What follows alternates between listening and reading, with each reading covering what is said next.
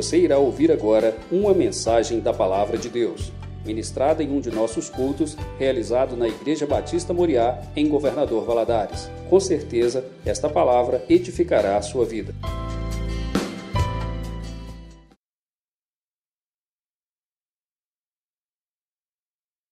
Eu queria convidar você a ficar em pé em reverência à palavra de Deus, abrir a sua Bíblia no livro de Mateus, capítulo 8. Mateus, capítulo 8. Nós vamos ler a partir do versículo 5. Queria que você prestasse atenção, já na leitura, estivesse pedindo, Deus, fala comigo nessa noite. Tão bom ouvir a voz de Deus, tão bom ter a convicção que Deus falou com a gente, né? E diz o seguinte: Tendo Jesus entrado em Cafarnaum, apresentou-se-lhe um centurião implorando: Senhor, o meu criado jaz em casa de cama, paralítico, sofrendo horrivelmente. Jesus lhe disse: Eu irei curá-lo. Mas o centurião respondeu: Senhor, eu não sou digno de que entres em minha casa, mas apenas manda com uma palavra e o meu rapaz será curado. Pois também eu sou homem sujeito à autoridade, e tenho soldados às minhas ordens, e digo a este: vai, e ele vai, e a outro: vem, e ele vem, e ao meu servo: faze isso, e ele o faz. Ouvindo isso, admirou-se Jesus e disse aos que seguiam: em verdade vos afirmo que nem mesmo em Israel achei fé como esta. Digo-vos que muitos virão do Oriente e do Ocidente e tomarão lugares à mesa com Abraão, Isaque e Jacó no reino dos céus. Ao passo que os filhos do reino serão lançados para fora, nas trevas. Ali haverá choro e ranger de dentes. Então disse Jesus ao centurião: Vai-te, seja feito conforme a tua fé. E naquela mesma hora o servo foi curado. Feche os olhos, vamos orar. Pai, como é, como é bom estar na tua presença, como é bom cantar louvores ao teu nome e dizer que o Senhor é bom.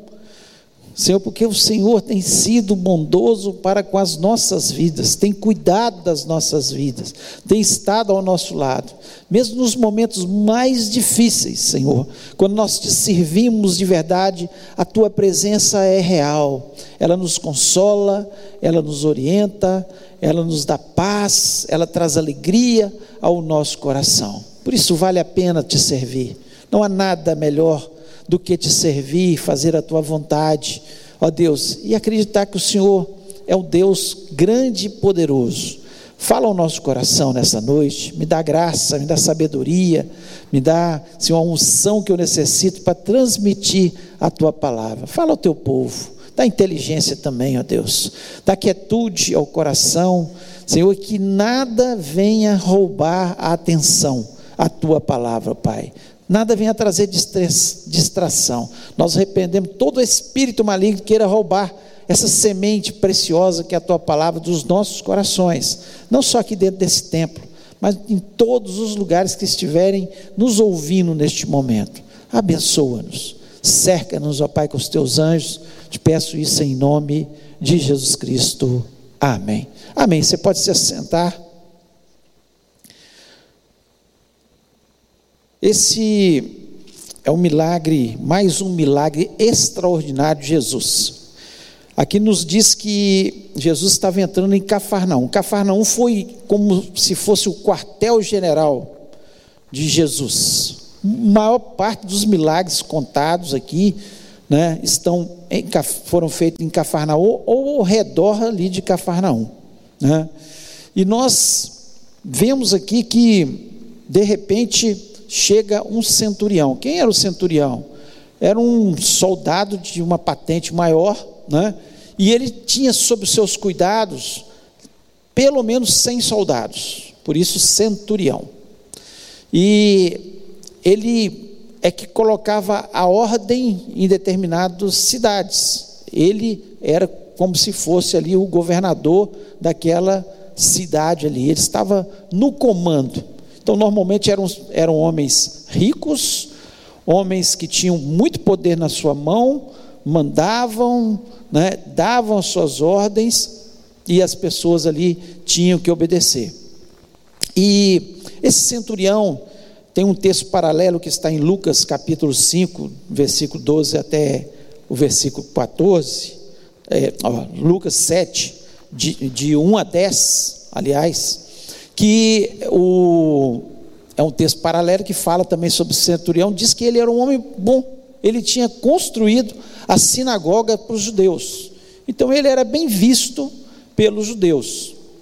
Então era uma pessoa que não era uma pessoa de índole má, mas certamente tinha um bom caráter, respeitava um pouco a religião dos judeus, ele estava ali é, cumprindo a sua função para o exército romano, mas ele tinha qualidades que eram admiráveis também. E o texto nos diz de uma forma muito clara que ele tinha um servo, que ele estimava muito, era uma pessoa da casa dele, que apesar de ser um servo dele, que ele gostava muito. Quantas pessoas que trabalham com a gente, que a gente passa a gostar muito, tem um carinho especial. Quando elas sofrem, a gente sofre. Quando elas estão passando pelas dificuldades, nós também estamos aí orando por elas, tentando ajudar da melhor forma, né? E essa é, era uma realidade na vida desse centurião. Ele tinha um servo, e o texto nos diz que esse homem estava paralítico, estava sofrendo horrivelmente. Não sabemos o que ele estava padecendo, mas certamente sentindo muitas dores, certamente com escaras, não, havia ah, os medicamentos que nós temos hoje, não havia a, a ciência que nós temos hoje, e ele estava sofrendo horrivelmente. E ele vai até Jesus, e ele pede a Jesus pelo seu servo. E Jesus Cristo imediatamente falou: Eu vou curá-lo. Ele, vou curá-lo. E ele começa um diálogo com Jesus, dizendo que ele não era digno que Jesus entrasse na casa dele, sentia-se um pecador, ele se sentia indigno, ele não era um dos judeus, então ele estava se sentindo totalmente indigno. E ele fala uma coisa com Jesus, extraordinária. Ele diz: Senhor, eu tenho autoridade, e eu estou sob autoridade, e eu sei que o Senhor pode, daqui onde o Senhor está mesmo, sem entrar na minha casa, porque eu não sou digno, o Senhor pode curar meu servo. E assim, Jesus Cristo fez, curou aquele servo. Mas tem uma frase no versículo 10 que é maravilhosa. No versículo 10 diz o seguinte: Maravilhou-se Jesus ouvindo isso e disse aos que o seguiam: Em verdade vos digo que nem mesmo Israel encontrei tanta fé. Ele, Jesus para naquele momento, quando esse homem fala que ele não era digno, que ele entrasse na sua casa, mas uma palavra de Jesus poderia transformar a vida do seu servo. Jesus Cristo ficou maravilhado com a fé daquele centurião. Ele ficou maravilhoso e falou com os seus discípulos: Olha, eu não encontrei fé como essa em Israel, nem entre os do reino. Ou seja, aqueles que eram para ser os homens que teriam fé, que eram os judeus, os escribas, os fariseus, os saduceus, ou seja, o povo escolhido de Deus, para que Jesus Cristo tivesse nascido nessa terra. Ele não encontrou fé como aquele centurião. E a mensagem que eu quero trazer para vocês, em breve, é que fé é essa? Que fé é essa? Que fé é essa que trouxe tamanha admiração a Jesus? Qual as características da fé desse homem que causou tamanha admiração em Jesus? E nós temos que parar para pensar se a nossa fé tem sido uma fé como desse centurião, que causa admiração e faz com que os milagres aconteçam na nossa vida e na vida daqueles a quem nós temos perto da gente, que a gente ora por eles. Que fé é essa? E nós vamos falar sobre um pouquinho sobre isso, tentando é, mostrar dentro desse texto aquilo que Jesus Cristo olhou para aquele centurião e admirou. Ele falou: Não achei fé como essa. Que fé! Olhou para os que seguiu, seus discípulos, falou: não, não vi ninguém de vocês com fé como esse centurião, não.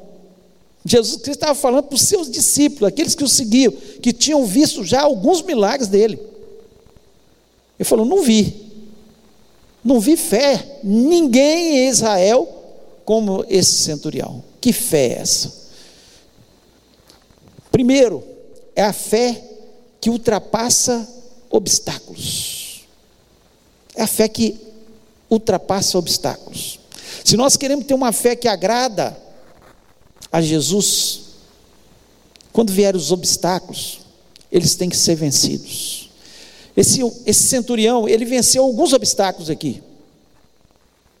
Ele venceu o obstáculo da raça, ele era romano, ele não era um judeu, não era da etnia dos judeus. Então ele, ele foi até Jesus com a necessidade e chega diante de Jesus e pede pelo seu servo. Não era, ele não colocou obstáculo à, à etnia dele, de forma nenhuma. Ele não, de forma nenhuma, colocou o seu poder, porque o poder dele era um obstáculo. O poder que aquele homem tinha, pensa bem, você chegar, você tem todo, o poder, você manda na cidade chegar para um desconhecido e chegar diante dele e pedir o obstáculo do orgulho. Quantas pessoas deixam de ser abençoadas por causa do orgulho? Porque não querem submeter a Jesus, não querem se humilhar diante de Jesus, não querem dizer, eu preciso. Foi o que esse centurião fez. Ele quebrou o obstáculo do orgulho. Às vezes a gente perde bênçãos porque fica cheio de orgulho. Não, não posso. Quantas vezes as tradições religiosas nos impedem de receber uma bênção de Jesus? Quantas vezes por causa, por causa da família, não, minha família, minha tradição, nós perdemos a bênção. Nós deixamos de ter fé, de nos aproximar, de chegar perto dele e falar com ele. E falar, preciso. Quantas vezes os amigos, eu falo sempre que os amigos são um impedimento muito grande para a gente se aproximar de Jesus. Ah, eu vou perder meus amigos, vou perder aqueles que eu tanto gosto, a minha roda de amigos, que nós nos divertimos, que nós saímos juntos, que nós saímos para isso, fazemos isso, aquilo, fazemos viagens juntos. E muitas pessoas trocam Jesus pelos seus amigos.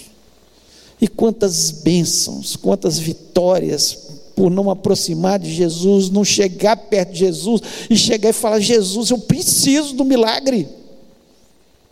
Meu servo está lá padecendo. Eu preciso de uma cura. Eu preciso que o Senhor me dê a solução na minha vida, no meu relacionamento. Porque nós colocamos obstáculos. Quantas vezes obstáculo é a dúvida? Será que ele pode mesmo? Será que Jesus existiu mesmo? Será que ele existe? Será que ele anda no meio de nós, como eles têm falado?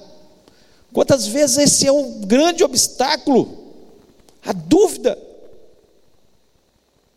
Esse homem Ele poderia ter muitas dúvidas no seu coração, ele não, ele não era judeu, não sabia nada que o Messias viria, não sabia nada de, de relacionamento com Deus, como os judeus, mas ele viu algo diferente naquele homem. Ele viu o jeito dele falar, o jeito dele fazer os seus milagres, como ele se aproximava das pessoas, e assim Jesus Cristo está o tempo todo, dizendo: Vinde a mim, você que está cansado, sobrecarregado, e eu te aliviarei. E nós muitas vezes colocamos obstáculos, e os meus amigos, e a minha família, e o que, que vão pensar de mim? Será que é verdade? Nós não estamos aqui falando de religião, nós estamos falando de Jesus Cristo, o autor e consumador da nossa fé. Só Ele que pode fazer toda a diferença nas nossas vidas.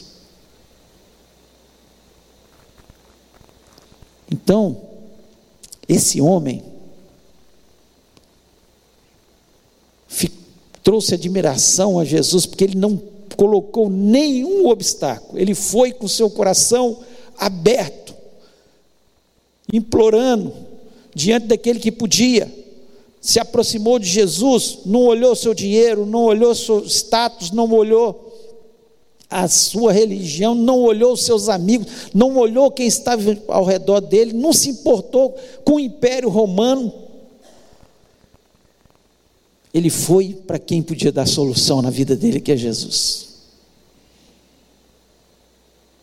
Lá em Hebreus capítulo 10, versículo 38, diz o seguinte: Mas o justo viverá pela fé, e se ele recuar, a minha alma não tem prazer nele.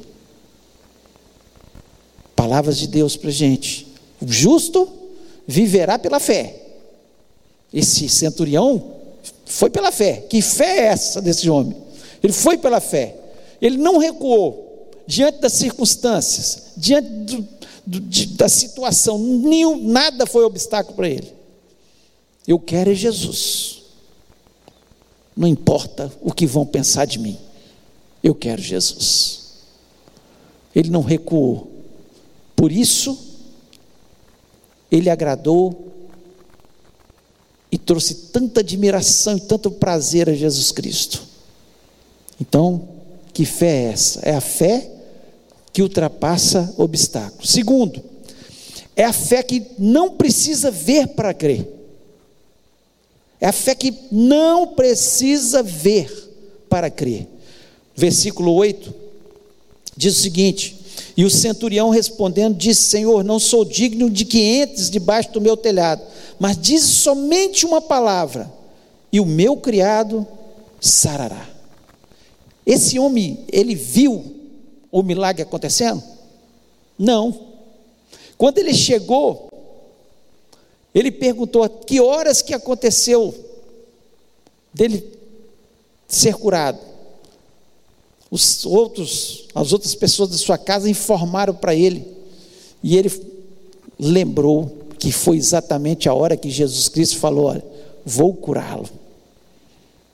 Você está me causando admiração. Você recebeu a sua vitória, porque você não precisou ver para crer. Você creu antes mesmo do fato acontecer. Isso é fé. Isso é fé. Hebreus, capítulo 11, versículo 1, o versículo 1 diz: A fé é o firme fundamento das coisas que se esperam e a prova das coisas que não se veem. Eu não estou vendo ainda. Eu não estou vendo, mas eu acredito. Já para mim já é uma prova. Se Jesus Cristo falou, já é já vai acontecer. Eu espero, é o firme fundamento das coisas que se esperam. Então, ele esperava a cura. Ele não precisou ver a cura. Ele não precisou, de forma nenhuma, ver primeiro, agora eu creio em você, Jesus. Antes mesmo do milagre acontecer, ele já creu. Isso admira o coração de Deus.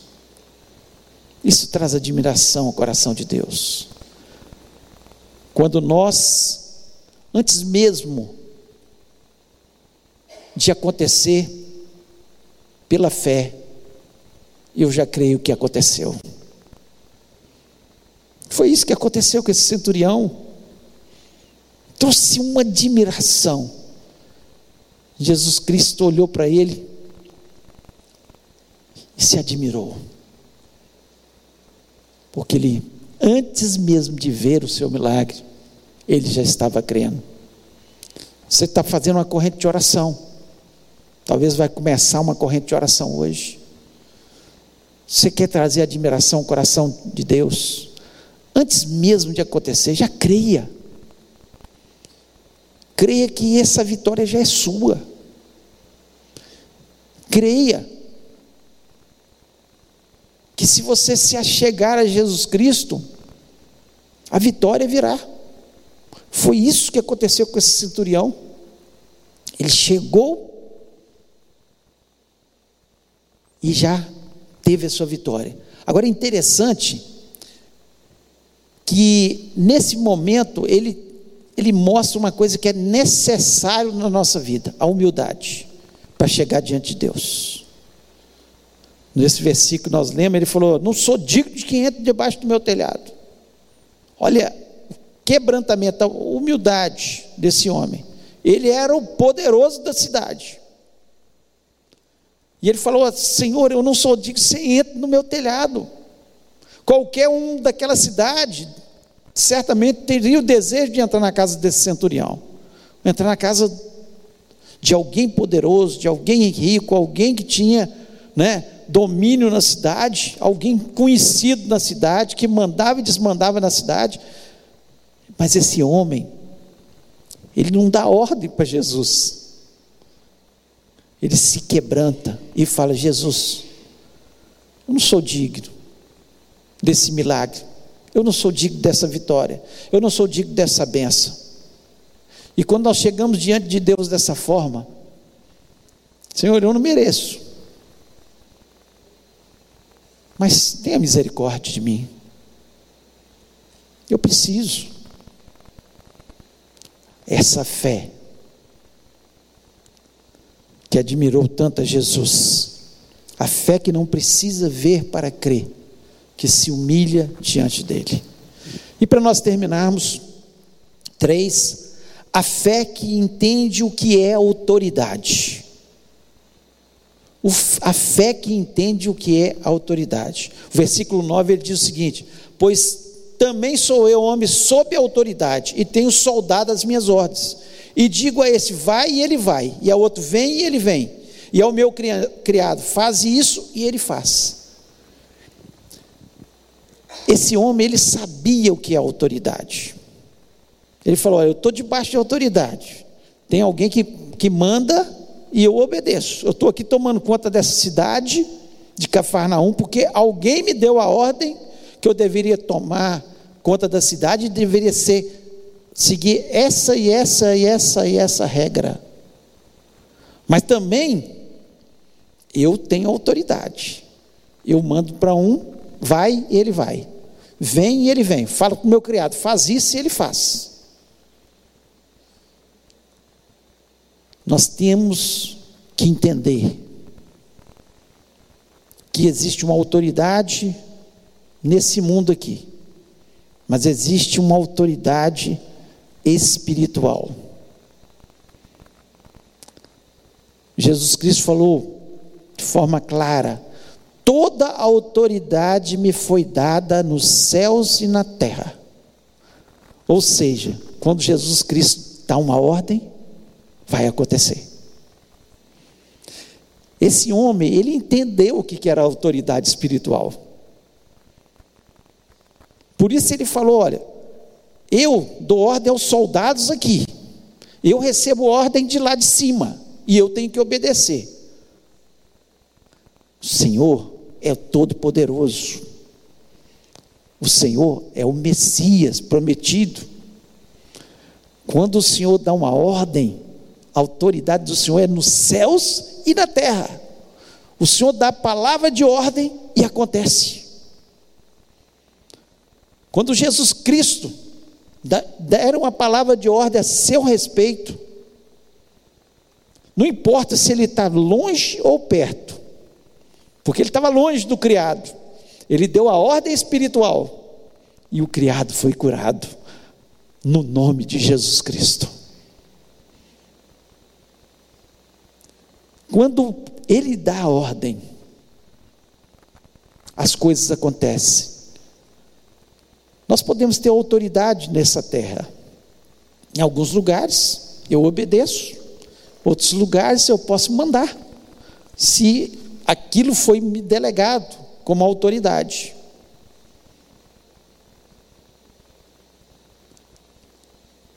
Agora, Jesus Cristo tem autoridade no céu e na terra.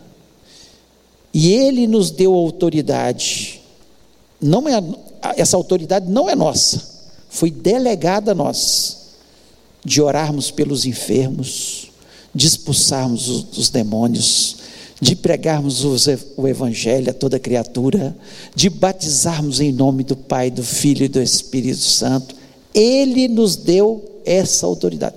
Se nós estamos aqui e vamos orar, essa autoridade não nos pertence, não somos nós. Nós estamos aqui em nome de Jesus Cristo, fazendo aquilo que Ele nos ordenou. Esse homem ele entendeu o que era autoridade. Se você entendeu o que é autoridade, Jesus Cristo tem toda a autoridade, e esse homem fala: apenas uma palavra que o Senhor disser, Jesus, meu servo será curado. Então a autoridade, Jesus Cristo pode dar a palavra de ordem para você nesta noite e você receber a sua vitória, a sua cura. Você pode ter qualquer doença, Jesus Cristo não importa com o tamanho da doença, ele, da mesma forma que ele cura uma gripe, ele cura um câncer. Porque é dele a autoridade. Nós só temos que orar, porque ele nos ordenou fazer isso. A hora que ele dá a palavra de ordem, a vitória vem em nome de Jesus. Se você entende o que é autoridade, que nele está toda a autoridade e que a igreja do Senhor, ele delegou a autoridade para que nós estivéssemos orando. Você pode receber a sua vitória nessa noite em nome de Jesus. Pode ser que demore um tempo, porque a palavra é dele, a ordem é dele, o tempo é dele, tudo está nas suas mãos. Mas que ele pode, ele pode. Esse homem entendeu que quem podia era Jesus. Quem podia era Jesus. Eu queria orar com você nessa, nesse momento. Queria convidar todos a ficarem em pé nesse momento. Que fé é essa? Que fé é essa? Será que Jesus Cristo olha para a gente? e se admira da nossa fé? Não era uma fé grande, não, era uma fé de um homem que entendeu princípios espirituais. Ele entendeu os princípios espirituais, que só vence quem enfrenta os obstáculos. Não sei qual obstáculo você está nessa noite, mas Jesus pode te dar a vitória. A fé que não precisa ver para crer. Eu creio. Eu creio. Fé é isso, é firme fundamento das coisas que se esperam. Eu espero. Não estou vendo ainda, mas eu espero e creio que eu vou obter essa vitória. E a fé que entende quem é a autoridade. É Jesus que pode todas as coisas. Se você ficar acreditando que eu posso alguma coisa, você está perdido. Mas Jesus pode todas as coisas. Eu sou, só quero ser um soldado obediente, que faz o que Ele manda. E Ele mandou que a gente orasse. Se Deus falou no seu coração, você tem, necessita de um milagre. Eu queria que você colocasse a mão no seu coração nesse momento e falasse: Deus, eu entendi o teu recado, para mim, é para mim. Eu preciso entender esses princípios espirituais.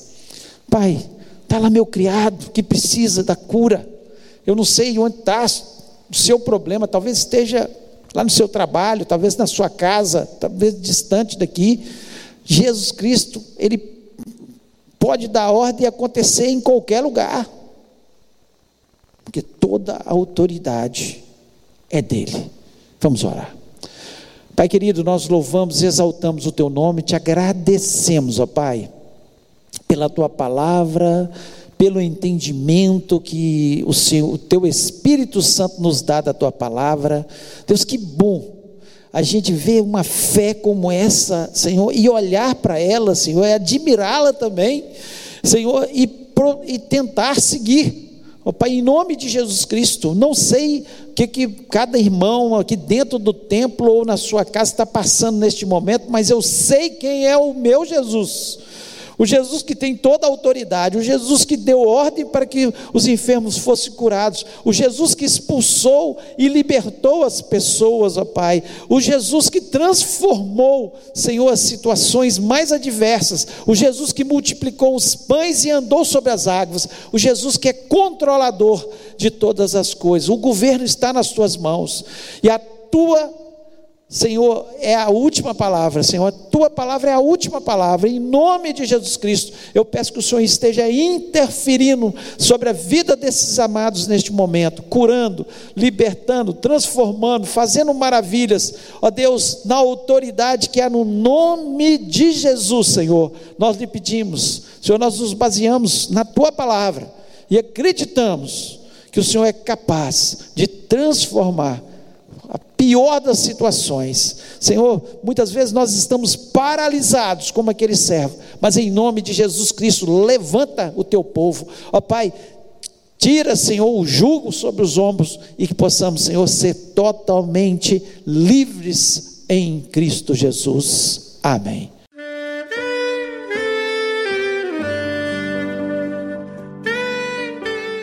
Querido amigo, Deus se interessa por você.